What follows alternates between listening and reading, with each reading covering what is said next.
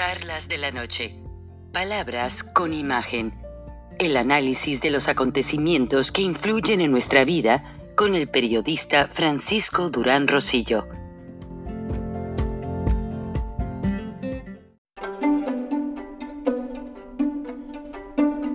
Frank Durán Rosillo eh, te saluda y los saluda a todos ustedes, su amiga María Celeste Raraz, para invitarlos a que se suscriban a mi canal de YouTube María Celeste Raraz, tal como mi nombre, donde les informo todas las semanas eh, sobre entrevistas que tienen un tema que ayuda a mejorarnos como personas y de paso son interesantes. Las pueden encontrar en mi canal de YouTube, así que los espero. Y se suscriben gratis.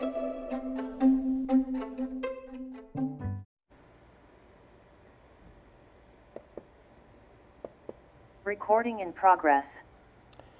El presidente Biden sigue defendiendo su programa trillonario del presupuesto para elevar el techo de la deuda. En los últimos seis años sería la vez 89 en que Estados Unidos eleva el techo de su deuda.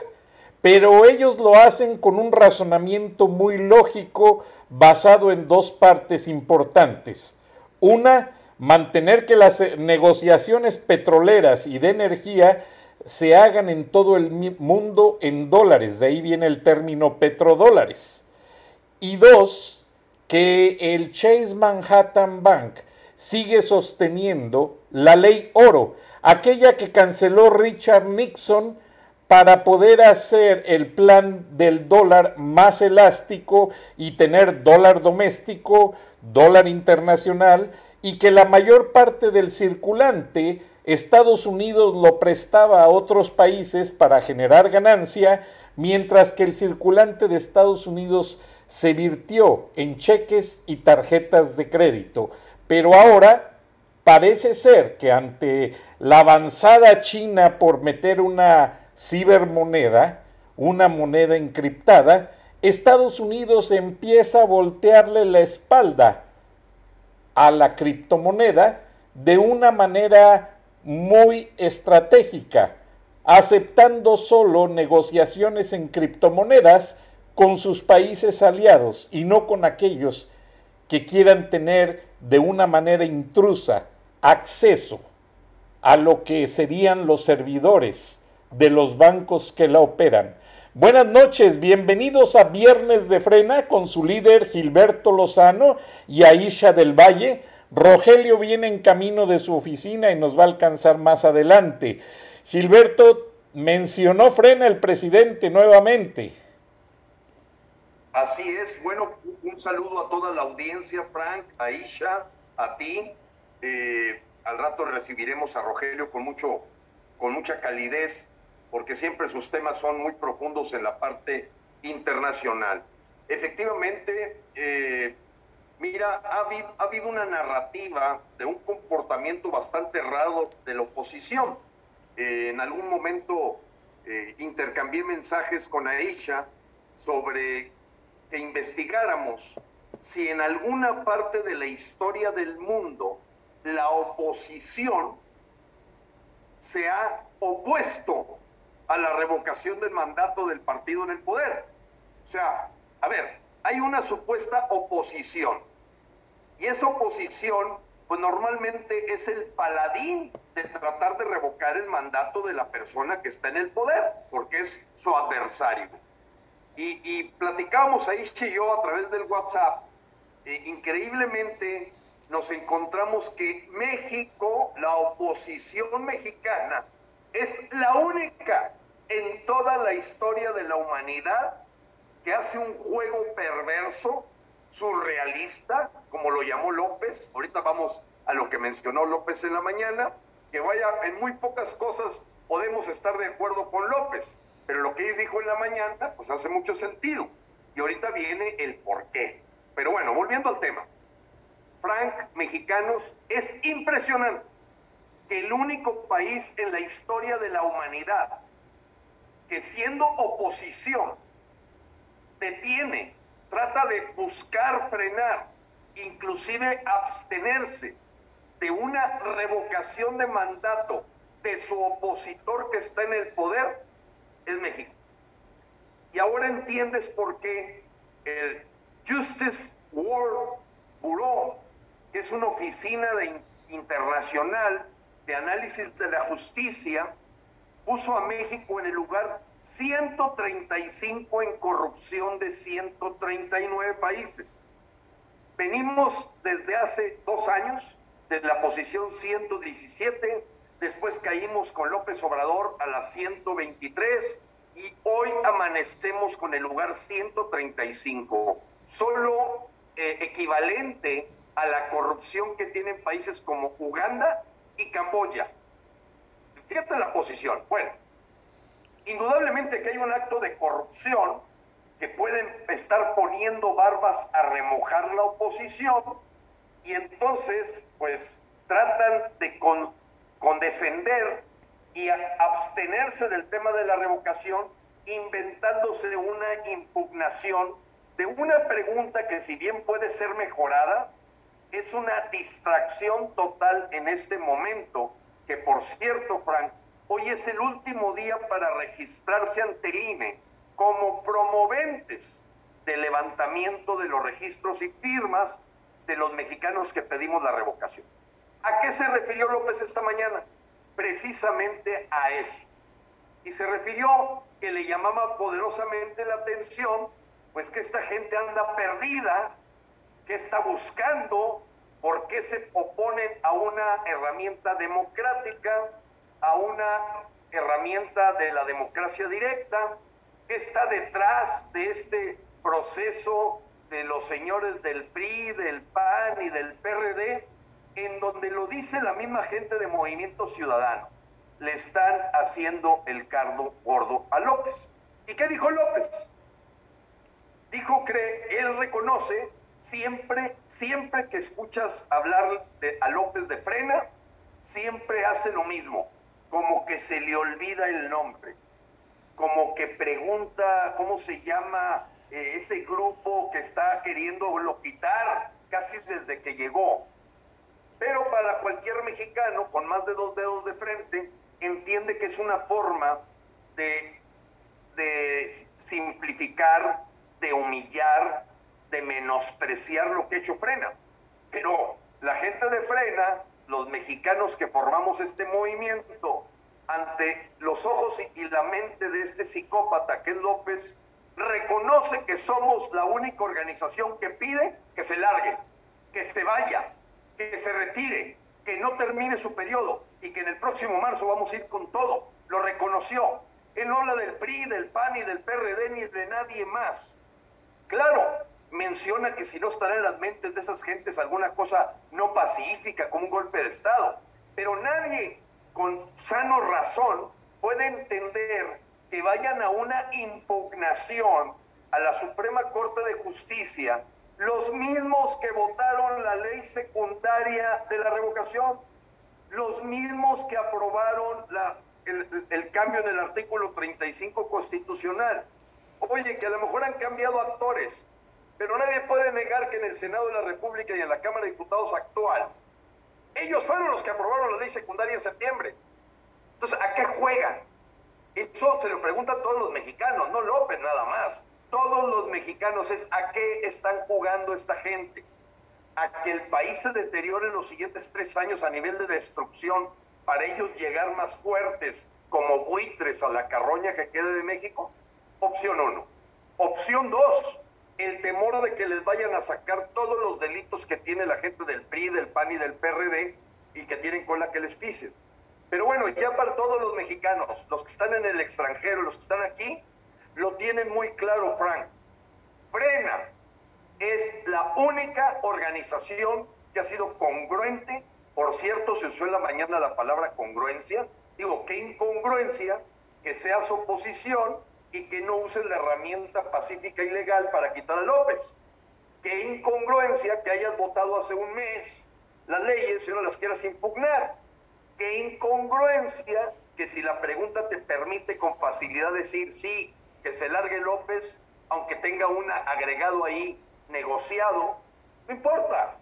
¿A qué están jugando estos hipócritas incongruentes? están alejados de la ciudadanía. Son cúpulas partidistas que son la misma mafia que ha estado siempre por cientos, decenas de años, 80, 90 años, y que muchos de ellos se pasan de un partido a otro. Entonces, Frank, quiero destacar que en la mente, en el subconsciente y en la punta de la lengua de López, aunque se haga tarugo, ganso o pato para mencionar la palabra frena inmediatamente, claro que somos la piedra en el zapato y somos los mexicanos que siempre hemos sido congruentes de nuestra búsqueda de que López se largue, se largue de la presidencia de México. No, y aparte, Gilberto, a López Obrador todas las noches le ha de merodear en su memoria tus palabras y de ser el único líder empresarial que tiene una conducta intachable y que no puede sacar de su retórica. Por eso dijo que ni Frena ni el CENTE pueden sacar al presidente, pero eso quiere decir que está mucho, muy preocupado.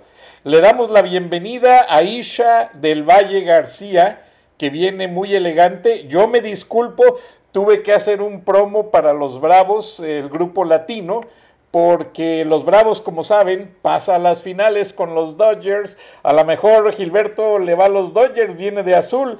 No sé, Aisha le debe de ir a los Bravos porque ahí tenemos varios venezolanos que son muy buenos jugadores. Bienvenida, Aisha. Muchísimas gracias, Fran. Gilberto, saludos a toda la audiencia. ¿Cómo está? Bienvenida. Gracias. Bueno, mira, apoyando todo lo que dice Gilberto, en efecto, eh, hoy conversamos por, el chat y sí, totalmente es increíble que México sea el único país que se oponga al revocatorio de mandato, ¿no? Cuando debería de estar ahorita todos unidos en todo revocatorio. Yo quiero nombrar algo importante con respecto a las preguntas. Mira, les voy a leer, me tomé, la busqué con calma, les voy a leer la pregunta que se le hizo en el 2004 en el revocatorio de Hugo Chávez, para que vean que lo que sí es una pregunta complicada, lo que es una pregunta modo. Y aún así, un gran porcentaje de venezolanos salimos a votar en contra de ella. La pregunta dice así, ¿está usted de acuerdo con dejar sin efecto el mandato popular otorgado mediante elecciones democráticas legítimas al ciudadano Hugo Rafael Chávez Frías? Como presidente de Venezuela para el actual periodo presidencial. Solamente habían dos opciones, pero ojo acá, la opción número uno era no, la opción número dos era sí. O sea, esto es una pregunta a modo, automáticamente la pregunta uno era para que no se sacara Chávez. Entonces, imagínate cuando yo veo acá en México que tienen tanto show, con respecto a la pregunta, no me quiero imaginar si el gobierno hiciera, o no gobierno, mejor dicho, las instituciones que se encargaron de hacer esta pregunta, hicieron una pregunta de este estilo, más, más aún rechazarían el revocatorio de mandato. ¿Qué, te quiero decir? ¿Qué les quiero decir con todo esto? Que lo que estamos claro que deseamos revocar al presidente de la República, no tenemos duda. Me explico, entonces, realmente lo que está haciendo la oposición es evitar evitar que se lleve a cabo el revocatorio de mandato. Otro punto importante. En Venezuela, el padrón electoral son aproximadamente, te hablo hasta, hasta el 2018-19, hay que hacer una nueva, me imagino, estimación debido a la migración lamentablemente tan fuerte que ha existido. Había 20.710.421 ciudadanos inscritos en el CNE. Para el revocatorio, imagínate tú todos los candados que, que hay en Venezuela, porque no sé si ustedes saben, que en Venezuela sea, a pesar de la dictadura que tenemos, a pesar de que tenemos todas nuestras instituciones secuestradas desde el año 2020, Venezuela ha tenido más de 15 elecciones y aparte ha solicitado en el 2016, 2016 un revocatorio contra Maduro y el año que viene va a solicitar otro, a pesar de que tenemos todas nuestras instituciones secuestrada. Eso es importante para que vean el espíritu democrático que hay en la ciudadanía venezolana. Aisha, te recuerdo, creo que me pasaste tú el dato de que nosotros para pedir un revocatorio ah, es necesario el 3%. Allá voy, allá voy. Por eso que quise hacer todo este preámbulo para llegar a ese punto. Gracias, Gilberto. Exactamente, a eso voy. Entonces, para que vean el espíritu ciudadano que tenemos. mira todos los candados que lamentablemente nos ponen a los venezolanos. Anteriormente, anteriormente era el 20% del padrón electoral a nivel nacional. Ahora no. Ahora es el 20% de los 23 estados más del distrito capital. No es como acá, que solamente se exige con 17 estados. Imagínense entonces si aquí en México existieran con los 34, 35 estados que tenemos.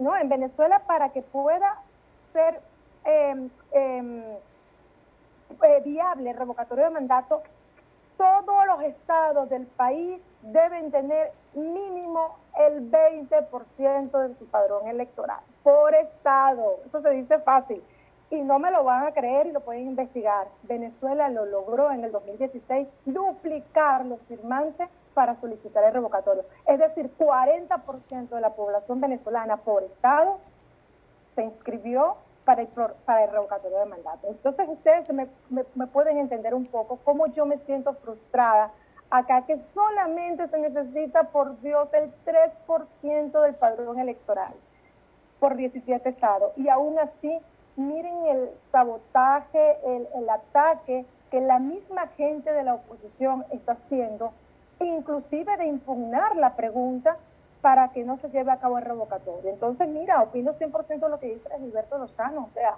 realmente considero, y muy responsablemente lo voy a decir, que aquí tienen intereses bien ocultos, que no son tan ocultos, esta gente de la oposición, a lo mejor tienen mucho riesgo de perder o que se evidencie algo de lo que han hecho, porque no tiene una lógica congruente pensar que no apoyen esta herramienta constitucional que empodera a los ciudadanos. Gilberto, ¿crees que esté en desventaja, gracias Aisha, eh, la contribución a través de tarjetas de débito que se le está dando a la gente para que favorezcan a Morena las promesas que se les han hecho y nunca les han cumplido? Claro que sí, eh, Frank, indudablemente por ello frena. Ha sido muy claro que cada día que pasa, los programas clientelares van a generar más gente sumisa, sometida a la 4T, a este gobierno chavista, a esta dictadura, porque el señor va a seguir incrementando su cartera de dádivas. Tan es así que cuando tú ves el presupuesto 2022, tiene un crecimiento todo ese tema de los cupones, de los bonos, de las dádivas, que a mucha gente le hacen creer que se lo saca de la bolsa López Obrador y su familia, o Morena. No, es dinero de los impuestos de la gente que trabaja a la que todos los días López Obrador humilla. Volviendo al tema, apreciado Frank, eh, bueno, es el mismo tema, por eso nosotros creemos que estamos ante la tormenta perfecta contra López. Y es increíble que estos potenciales lavadores de dinero de la oposición o gente que tiene cola que le pisen, o empresarios que pueden estar en una complicidad rara, prefieran estar callados, prefieran ir por que López se quede tres años más, prefieren por no dar la cara para decir López, lárgate. Y entonces vemos políticos, intelectuales, que seguramente esa, cuando dicen, dicen que cuando algo no tiene lógica o no es congruente, es que hay corrupción detrás. Y lo que dice Aisha tiene toda la razón. No tiene lógica.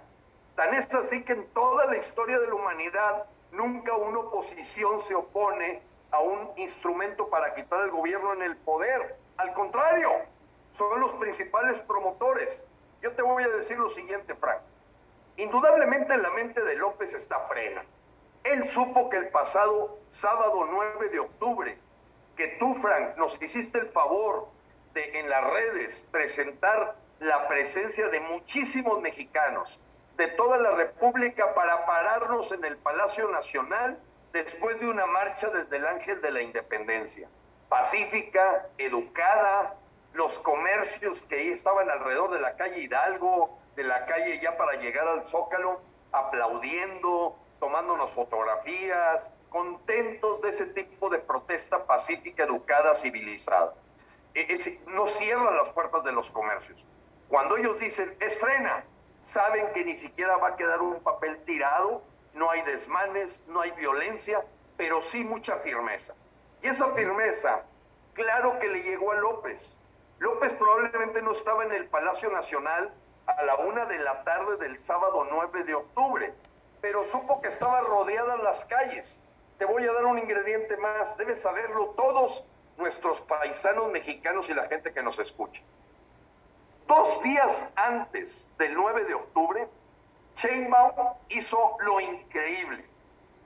Puso carpas en toda la placa del Zócalo capitalino cuando llevaba dos años y medio sin hacer una feria de libro y dos días antes de que llegáramos nosotros y que se pudiese mostrar el tsunami ciudadano en la placa del Zócalo, nos vimos obligados a estar en las calles aledañas porque la Chainbaum dos días antes inauguró una feria de libro, todavía con luces amarillas del COVID.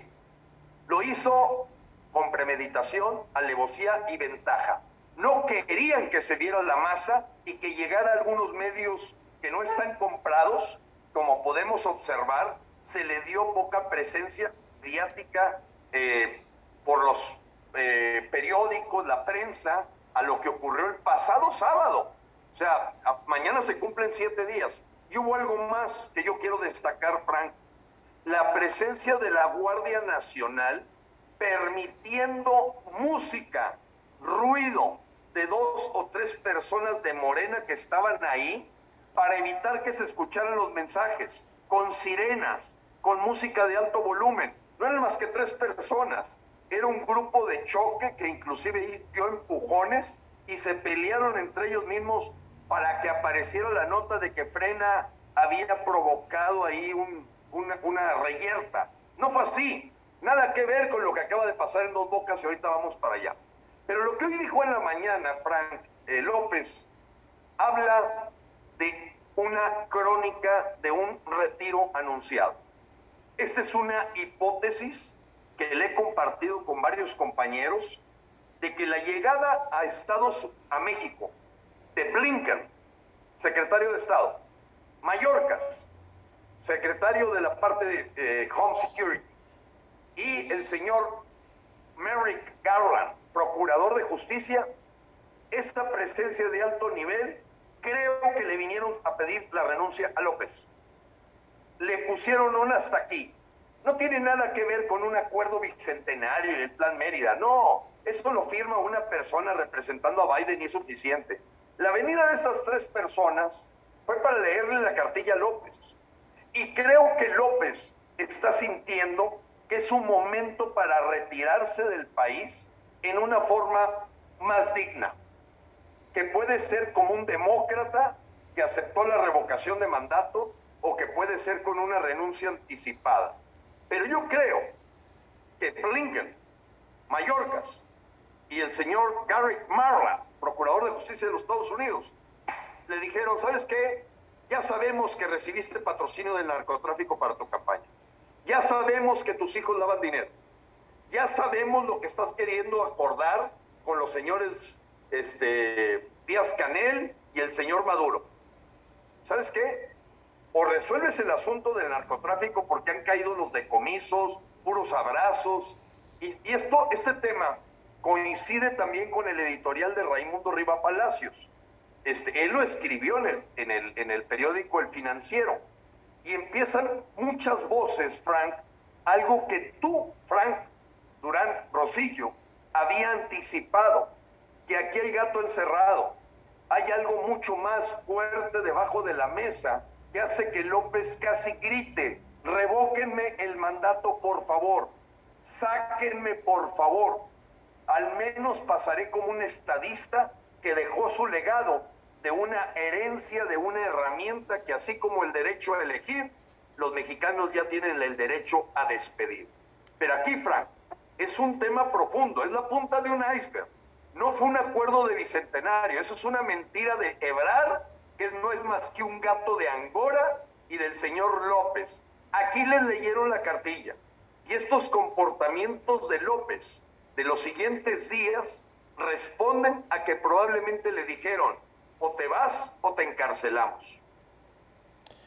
Con mucha razón, Gilberto. Y antes de pasar con Aisha, te quiero comentar que la operación Código Negro está en una situación muy álgida, muy difícil porque sabes tú que la cabeza del Mencho no sería más que entregar o darle a tole con el dedo a Washington y eso ya no se lo creen los norteamericanos, Gilberto.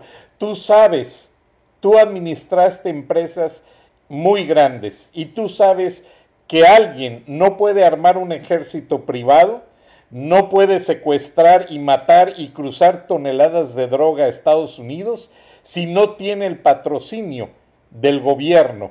Y ya para que López Obrador aparezca comiendo con la mamá del Chapo, y mandando mensajes al Chapito, como tú lo has denunciado y se ha visto en muchas fotos y redes sociales, y Aisha incluso menciona que es la misma situación con el cartel de los soles en Venezuela. Pero, Aisha, ¿hubo algún operativo parecido al de Código Negro que empezó esta semana entre Estados Unidos y México para dar con las cabezas del narcotráfico?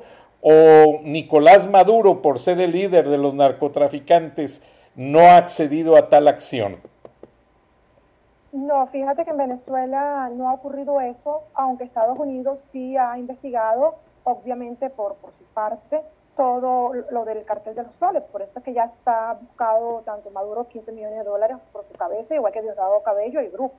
Eh, realmente en esa parte sí Estados Unidos como que ha actuado más por su cuenta que con el apoyo interno, ¿no? Esa es una. Otra cosa que me llama la atención eh, es lo del general Cienfuegos. O sea, eso, eso, eso desde un inicio estuvo sospechoso. Estados Unidos no se va a equivocar a agarrar a un general de la forma como lo agarró a él por nada. Allí lo comentaba con Gilberto eso, o sea, allí algo pasó, quizás no sé si el señor esté como un testigo oculto, pero fíjense que ni siquiera han nombrado más a ese caso del, general Cienfuegos y fue bastante fuerte la manera como, como agarraron a ese señor en los Estados Unidos. Otra cosa con respecto al revocatorio es, lo, más antidemocrático que, yo he podido escuchar es que llamaran a no votar. Y eso es lo que está haciendo estos grupos de empresarios, Claudio González, etcétera, por México, es una irresponsabilidad que en un país democrático se llame a la abstención, cuando siempre se motiva el voto, indiferentemente de la posición política que se tenga, lo menos que se requiere, porque no le conviene a ninguna de las partes, es que la gente no vaya a votar. Entonces la oposición está tan desesperada que en su afán de impedir el revocatorio, están empujando a las personas a que no voten. Y lamentablemente le tengo que dar la razón por primera vez al, presidente de la República, que hoy lo dijo en, el video que Gilberto está comentando. O sea, es totalmente incongruente que llamen a no votar cuando se suponen que son democráticos. Entonces, ¿a qué están jugando esta gente? Mira, yo, lo di, yo se lo comenté a, Gilberto, como te digo hoy, que hablamos bastante de ese tema. A mí me preocupa esta situación porque es un escenario totalmente distinto al que yo vengo manejando porque cuando yo decidí eh, apoyar al ingeniero Gilberto en esta lucha por, con el, por el yo me imaginé que mi enemigo o nuestro enemigo iba a ser López Obrador y su gobierno. Pues no, aquí no solamente tenemos a López Obrador y su gobierno, sino que también tenemos a la oposición en nuestra contra. Entonces tú dices, realmente, ¿qué es lo que está pasando acá? Y es algo que a mí me llama muchísimo la atención y me preocupa, porque si esta situación sigue así, no sé, no sé si, si, si lo vamos a lograr o no. Yo no tengo duda de que logremos los 3 millones, no, eso no tengo duda. La duda es lo que va a hacer esta gente desesperada de la oposición para evitar que la gente vaya a votar. Eso sí me da temor. Gilberto. Sí, Frank, mira, eh, creo que toca un punto medular, eh, Aisha, que, tú le estás dando pie en este asunto de de qué tamaño es el reto que tenemos para quitar a López Obrador, porque ellos mismos han jugado con las palabras de quién le hace el caldo gordo. Yo no tengo ninguna duda, le hace caldo gordo a aquel que está permitiendo que el señor se quede tres años más. Los que vamos para quitarlo, claro que lo que está él esperando es que no vayamos. Y entonces efectivamente, como dice Aicha, es increíble que haya mexicanos que invitan a otros mexicanos a quedarse en su casa para que López salga triunfante de la revocación cuando es un evento que va a suceder. Y cuando se empezaron a dar cuenta que su narrativa tenía ese hueco, esa traición a los mexicanos, a los ciudadanos, ahora se meten diciendo que el problema es la pregunta, la inconstitucionalidad de la pregunta. Porque recordemos, Frank, que ahorita se juntaron el PRIAN-RD para impugnar en la Suprema Corte de Justicia la forma en que quedó redactada la pregunta. Yo no sé si ellos están queriendo tener un salvavidas porque se dieron cuenta que estaban saliendo ante los mexicanos, cosa que nos confirma.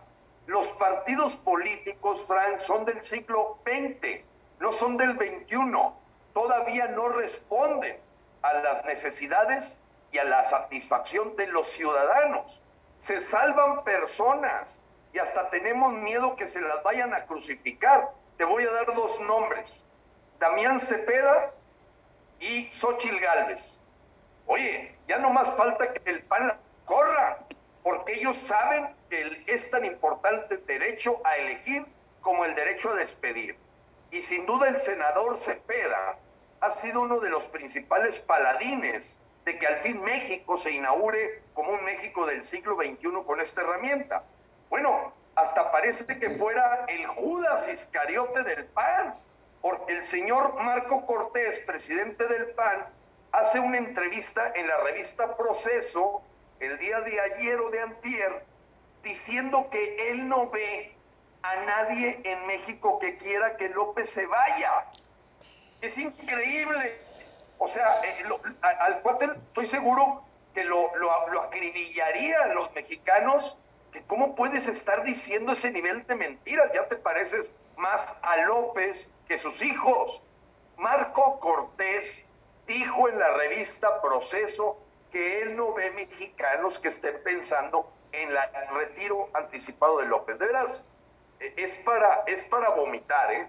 ¿eh? a ese grado. Entonces el PAN, como lo han dicho varios, Gabriel Said, otros analistas políticos verdaderamente eh, independientes, libre pensadores, dicen el PAN ya no, ya, no, ya no se va a recuperar.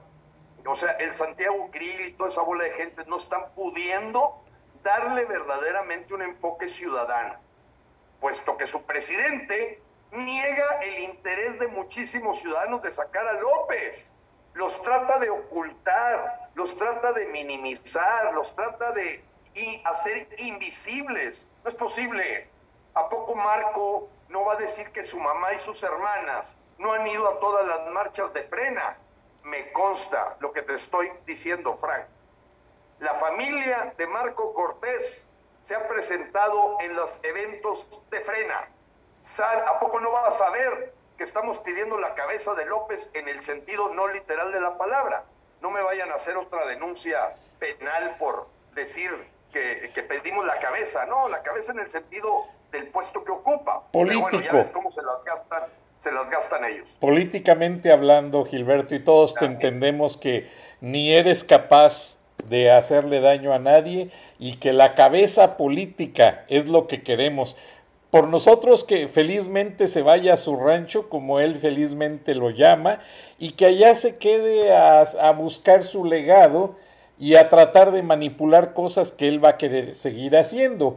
Y gracias Gilberto, y antes de pasar con Aisha, eh, deseo preguntarles a los dos, dándole preferencia a la dama, que viene muy elegante hoy, eh, con todo respeto, Gilberto, Aisha, ¿por qué crees tú que dos temas tan cercanos a Tabasco como son Pemex y que el supuesto testigo protegido fue extraditado de España, y traído para acusar, curiosamente, a puros enemigos de López. Y esta semana se aparece en un restaurante de lujo, comiendo, creo que con familiares, hasta se hicieron muchos memes diciéndole, señor, ¿cómo quiere su café? Y dice, expreso, o sea, que no pisó la cárcel. Y también la situación de dos bocas, Aisha, Empieza con dos bocas y le dejamos a Gilberto lo del exdirector de Pemex. Excelente. Mira, realmente, y se los digo de corazón a todos los hermanos mexicanos que me están viendo, que me van a ver y los que me están escuchando, a mí me afectó mucho porque reviví lo que yo viví en Venezuela cuando la Guardia Nacional, las manifestaciones pacíficas que hacíamos en contra de Chávez, nos lanzaban bombas lacrimógenas y perdigonazos. Que les explico, los perdigonazos son las, las balas de plástico.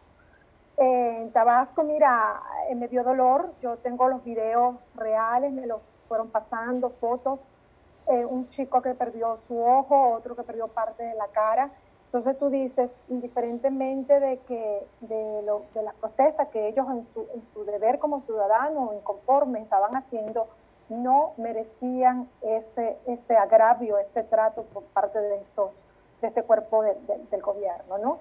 Y, pero hay algo peor que eso, es la actitud, la respuesta tanto de, de Nale como del el presidente de la República al decir que realmente era un asunto interno de, trabajadores, de sindicalistas peleándose en la plaza, que no era algo muy relevante y peor, la análisis diciendo de que era totalmente falso, de que habían heridos, no, no, que eso no era así cuando de información de primera mano a mí ya me estaban pasando los videos en real de, los de la gente herida.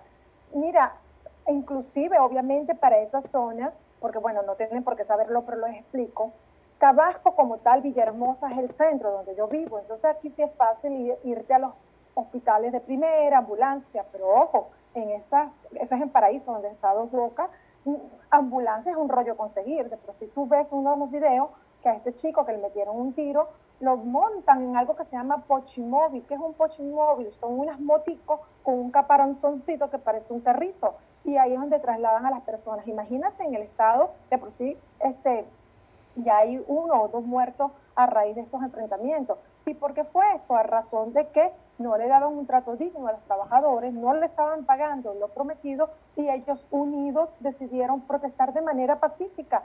Si vemos los videos, se notan que esa gente ni siquiera palos tienen, ni siquiera tienen ningún tipo de arma de ningún estilo. Ellos solamente estaban protestando. ¿Y qué, hizo el gobierno? Mandarle a estos matones asesinos, porque eso es lo que la Guardia Nacional Bolivariana para atacarlo. Entonces, a mí, yo repudié, por supuesto, repudio eh, eh, esa situación e inclusive le comentaba a Gilberto que voy a, a, ver cómo puedo apoyar a esta gente para que haga una denuncia contra derechos humanos, porque lo que hicieron contra estas personas, eh, contra estas personas es algo que tiene que ir a una instancia internacional por, por abuso de poder.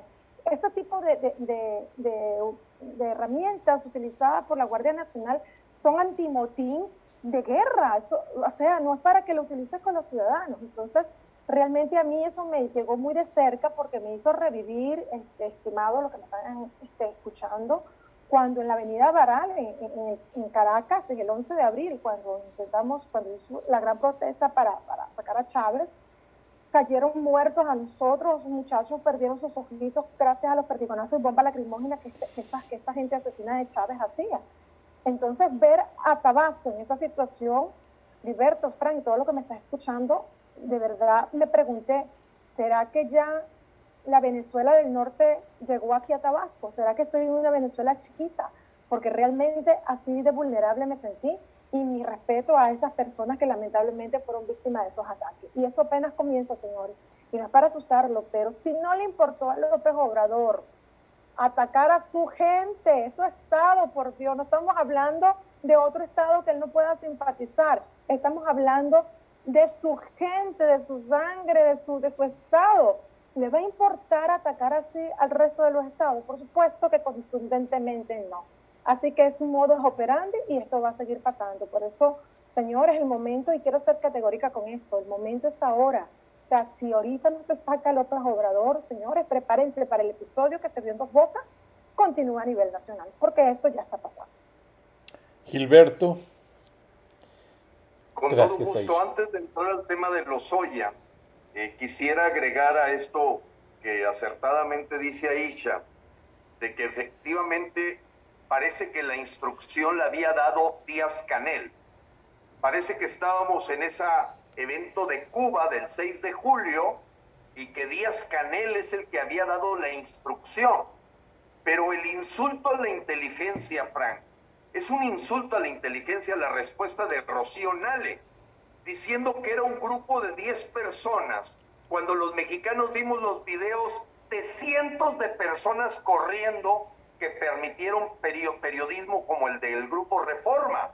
En sus videos se muestran cientos de gentes corriendo.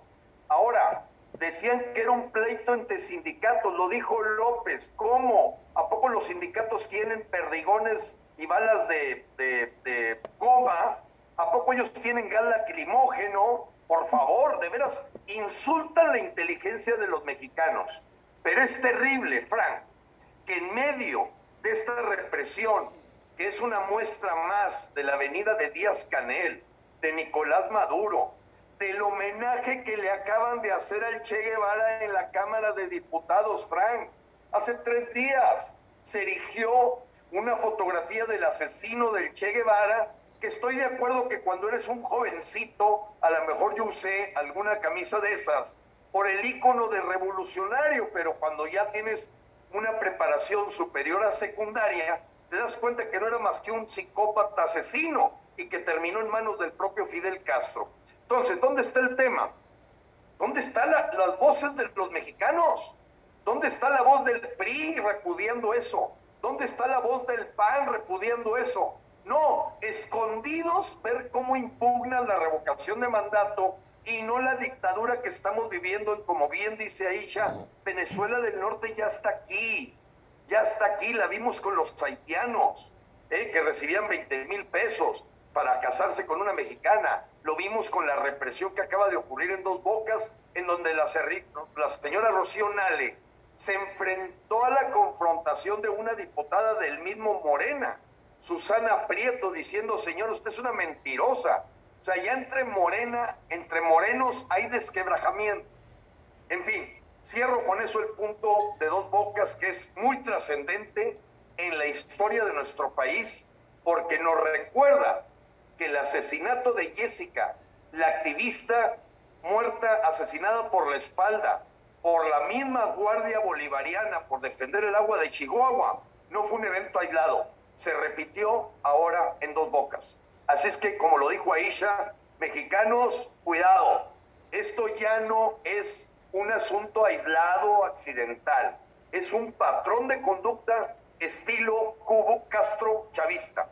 Bien, Lozoya. Perdón, Gilberto, antes de que continúes con Lozoya, esta foto que tengo a mis espaldas, intencionalmente la tapo con mi cabeza porque este trabajador no murió de una bala de goma.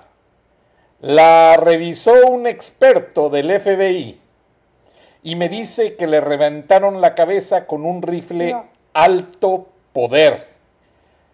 Vamos a poner la transmisión para que sea solamente vista por adultos, pero no quiero que la gente vea cómo le quedó el cerebro a este pobre hombre fue completamente destrozado. Ah, y eso fue una bala de calibre 50, Gilberto, y eso no lo podemos permitir porque está sucediendo más a cada día. Ejército, Guardia Nacional, policías están apuntando sus armas al pueblo que pide derechos, libertad, reconocimiento a su trabajo digno y honesto y López les está dando la espalda como se las dio Chávez, como se las da Maduro, como se las da Canel, y ahora explícanos de la corrupción de Lozoya, porque es otro que merece estar en otra parte. Disculpen, ya va. Y, lo, sí, esa, exactamente a eso me refería. De verdad reviví, porque recordé cuando los francotiradores de, de Chávez en el puente Yaguno, Richard Peñalver, le dio con armas de alto poder a, los manifestantes que estábamos allí y vimos cómo cayó el periodista Tortosa con igualito como usted está viendo, como ustedes están viendo a, a ese ser humano. Entonces te puedes imaginar, Fran y Gilberto y todas las personas me están escuchando, lo que yo sentí al ver esa imagen, porque a mí me llegó la, la real, inclusive me llegó el video de, de, que grabaron en ese momento.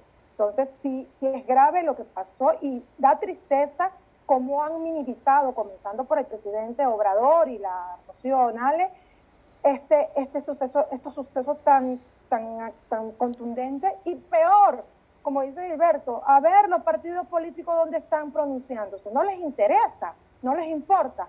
¿Cuánto, ¿Cuántos episodios así tienen que vivir para que reaccionemos? Eso esta es la pregunta que dejo en el aire. Gracias, Aisha. Adelante, Gilberto. Sí, con gusto.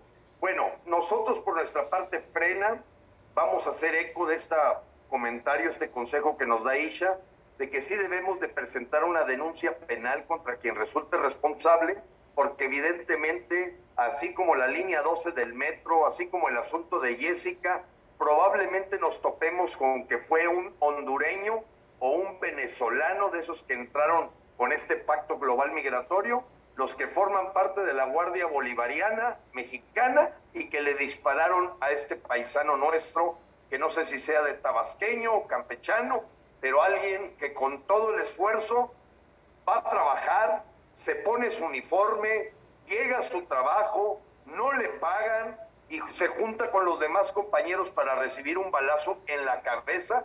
Y ahora que tú lo confirmas, Frank, pues de veras es terrible la situación de lo que está pasando en México. Y tan terrible como ver a Lozoya, que nadie lo habíamos visto desde que se le extraditó de España, y que ha sido un hombre carismático para venderle al senil y verdaderamente fiscal carnal, fiscal a modo como Alejandro Gersmanero, no sé qué historia para poder estar en un restaurante de lujo como el Hunan, departiendo y que sea la forma en que se presenta públicamente ante los mexicanos cuando se sabe que en sus cuentas están millones y millones de dólares de la corrupción de aquel estafa de Oderbrecht. Solo con López puede pasar eso, que Peña Nieto esté libre, que Videgaray esté libre, que Murillo Caram esté libre, que Miguel Osorio Chón esté libre, que Emilio Lozoya esté libre. O sea, solo ese mundo es un mundo corrupto en donde se negociaron impunidades y el señor Lozoya se burla del pueblo mexicano como se burla López al decir que era un asunto entre sindicatos cuando hubo balas de alto poder. Ya estamos hartos, Frank. Estamos hartos de que le sigan mintiendo y le estén dando a tole con el dedo a los mexicanos. Y hoy apostamos verdaderamente a la clase media, a la gente informada, a la clase pensante, a veces no puedo decir la clase empresarial, porque seguramente muchos están con miedo de sacar la cabeza porque ya tienen carpetas de investigación o cola que les pisen, como probablemente dentro de este marco de eh, los Pandora Papers, más la llegada de Blinken, todo eso suena que Estados Unidos debe tener información de inteligencia que no nos imaginamos, como para venir tres secretarios de Estado a decirle a López, ¿sabes qué? Aprovechate de la revocación de mandato para que te largues. Aprovechate de la revocación de mandato para que te largues. Y ahorita los que no quieren que se larguen son el PRIAN-RD y todas esas redes verdaderamente manipuladas de cúpulas como las de Claudio González y ahora se le vuelve a anexar este hombre que trae un proyecto por lo visto político, que es Gustavo de Hoyos, que dices, oye, estas voces no representan a los ciudadanos de México, no las representan, son cúpulas que reciben favores políticos y que no son la savia y la esencia de lo que quiere el pueblo mexicano. Fuera la dictadura, fuera López, revoquémosle el mandato a López.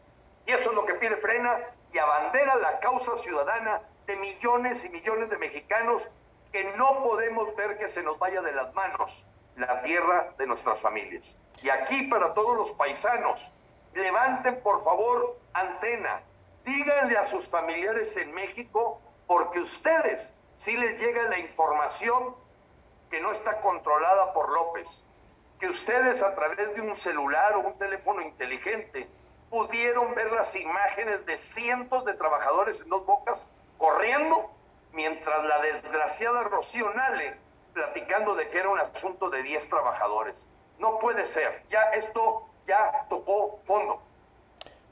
Y tienes mucha razón, Gilberto, y la gráfica de atrás pues ejemplifica lo que significan los partidos de oposición en México.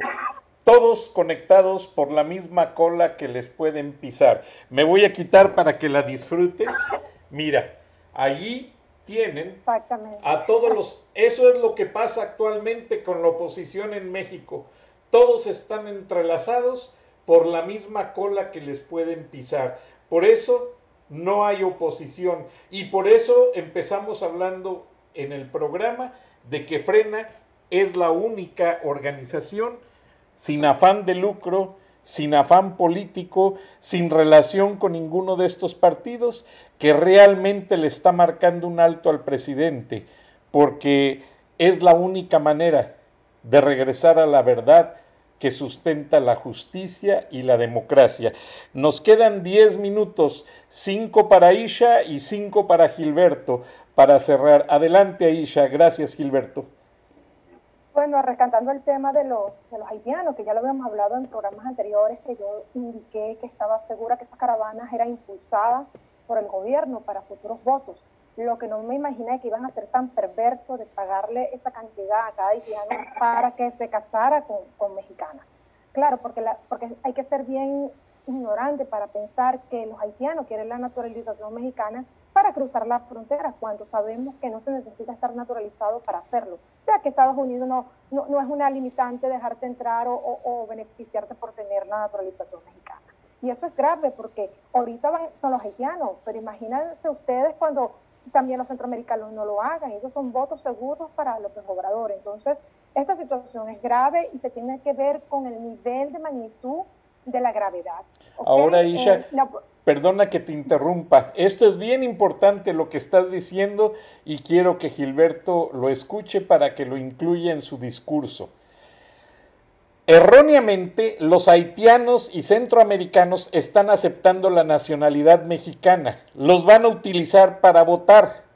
Y ellos creen que con eso se les va a hacer más fácil tener una audiencia con un juez de inmigración para ya después entrar a Estados Unidos y no.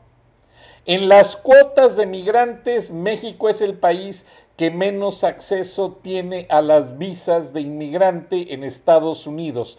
¿Por qué razón? Porque predomina la nacionalidad mexicana dentro de Estados Unidos. Si ellos rechazan esa oferta de ciudadanía mexicana, hondureños, nicaragüenses, guatemaltecos, haitianos, cubanos, cuando ellos la rechazan, aseguran más su entrada a Estados Unidos. Si ellos aceptan la ciudadanía mexicana, automáticamente se quitan la oportunidad de entrar a los Estados Unidos y está en las leyes de este país para que por favor les digan que no muerdan el anzuelo con la carnada venenosa, porque lo que López quiere es tenerlos allí a su servicio. Continúa, Aisha, disculpen la interrupción. No, fíjate que ahí yo soy contundente, yo no creo ese, esa teoría, por una sencilla razón. ¿Quién le está dando? Ve, la, ve a los inmigrantes, por Dios, yo fui, fui emigrante, ver la cantidad de venezolanos que llegan a los países. ¿De dónde sacan 40 mil, 50 mil pesos para, para hacer eso? ¿quién se lo está mandando? O sea, el mismo gobierno para que se naturalice. No, ellos están claros de que es para fines electoreros. O sea, los haitianos, gran porcentaje, saben para lo que lo están haciendo. Porque, mira, no creo que sean tan, tan ellos están informados. Esto lo, yo lo sé porque lo hizo Chávez, fue el mismo modo operandi que utilizó Chávez en Venezuela con los haitianos. La diferencia fue que como Chávez tenía ya el poder absoluto en Venezuela en el año 2020, es decir, nuestras instituciones, no, nada más necesitaba contarle la cédula, no era necesario que se casara con una venezolana para obtener la naturalización.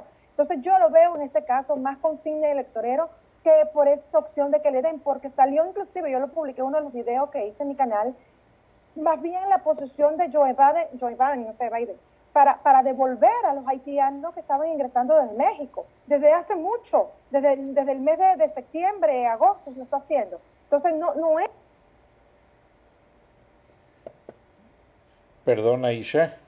No puedo dejar de tocar el tema de la contrarreforma eléctrica, en la que se han dicho muchas mentiras.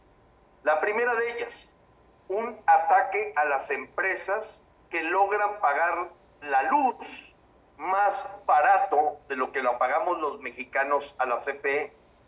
López ha querido crear una novela, una mentira grandísima, al decir que son por subsidios. Falso. La reforma energética le permitió a las empresas autogenerar su energía, por decir el caso que más le gustó a López para golpear, Oxo. Y fíjate cómo un dictador actúa. Le dice a los mexicanos y les da tole. Les dice, señores, ¿ustedes creen que sea justo que Oxo pague la tercera parte de lo que pagan ustedes por la luz? Pero no les dice que la luz que produce CFE es el triple del valor de lo que la produce OXO. ¿Por qué? Porque no le dice a los mexicanos que con la reforma energética se abrió a la competencia la generación de energía y el que te la da más eficientemente y más barata, las empresas que consumen mucha energía tuvieron la oportunidad de invertir y pues claro que le sale a la tercera parte de lo que la produce Barlet. Pero fíjate el pensamiento dictatorial. Es, les voy a engañar, les voy a mentir, les voy a decir que la luz la pagan ellos porque son grandes empresas mafiosas que, que pagan la luz a la tercera parte.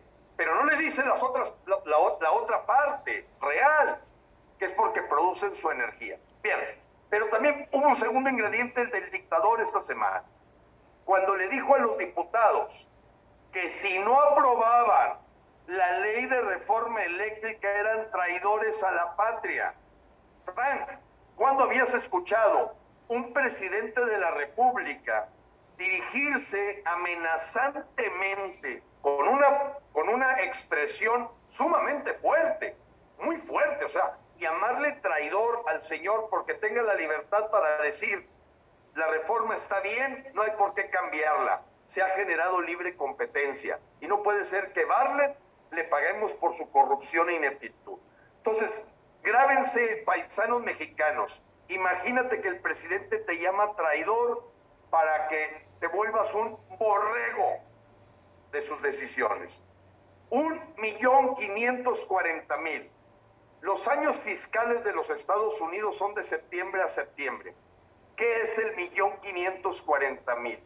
El super récord de deportaciones que presentó los Estados Unidos en su reporte de año fiscal para decir que nunca en la historia de las migraciones mundiales había habido tal nivel de deportaciones.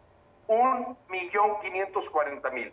¿Qué significa en 12 meses? niveles de 150 mil entre mexicanos, centroamericanos tratando de ingresar ilegalmente a los Estados Unidos. Y por último, López, por primera vez en la historia de México, se aleja de ir al Senado de la República a presentarse como testimonio de la entrega de la presea Belisario Domínguez. Esta presea es un reconocimiento anual que hace el Senado a aquellas personas que son el espíritu de Belisario Domínguez de la defensa de la libre expresión. Dos lecturas. Una, un López Obrador que no cree en la libre expresión. Y dos, que fue la que él dijo en una mañanera. No voy porque me van a insultar. No voy porque me van a faltar el respeto. No voy porque van a atacar a la investidura presidencial. Hoy López ya no puede ir a ningún lado fuera de un cuartel de la Guardia Nacional, sabe que es repudiado por todo el país. Hoy están las costas preparadas para ir a este revocatorio y dejar un precedente en la historia de los mexicanos de que somos capaces de quitar a aquella persona que es inepta, corrupta o traidora.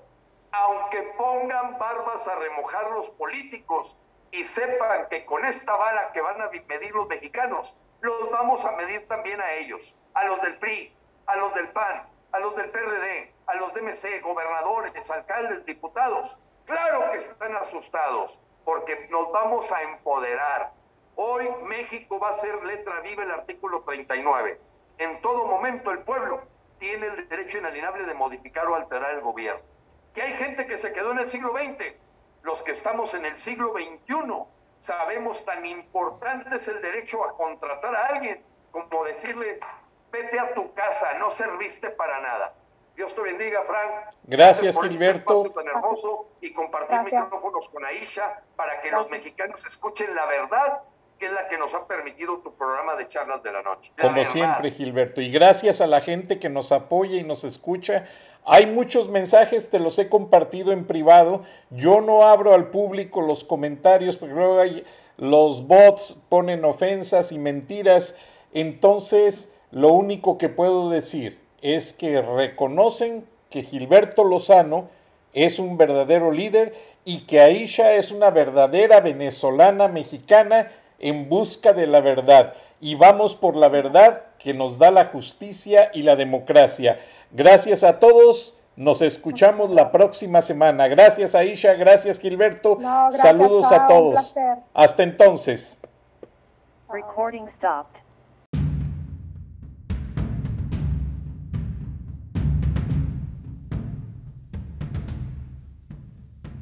Beatriz Pajés, la voz más acreditada de la opinión editorial en México, en Charlas de la Noche, Palabras con Imagen. Y la puedes leer en www.siempre.mx.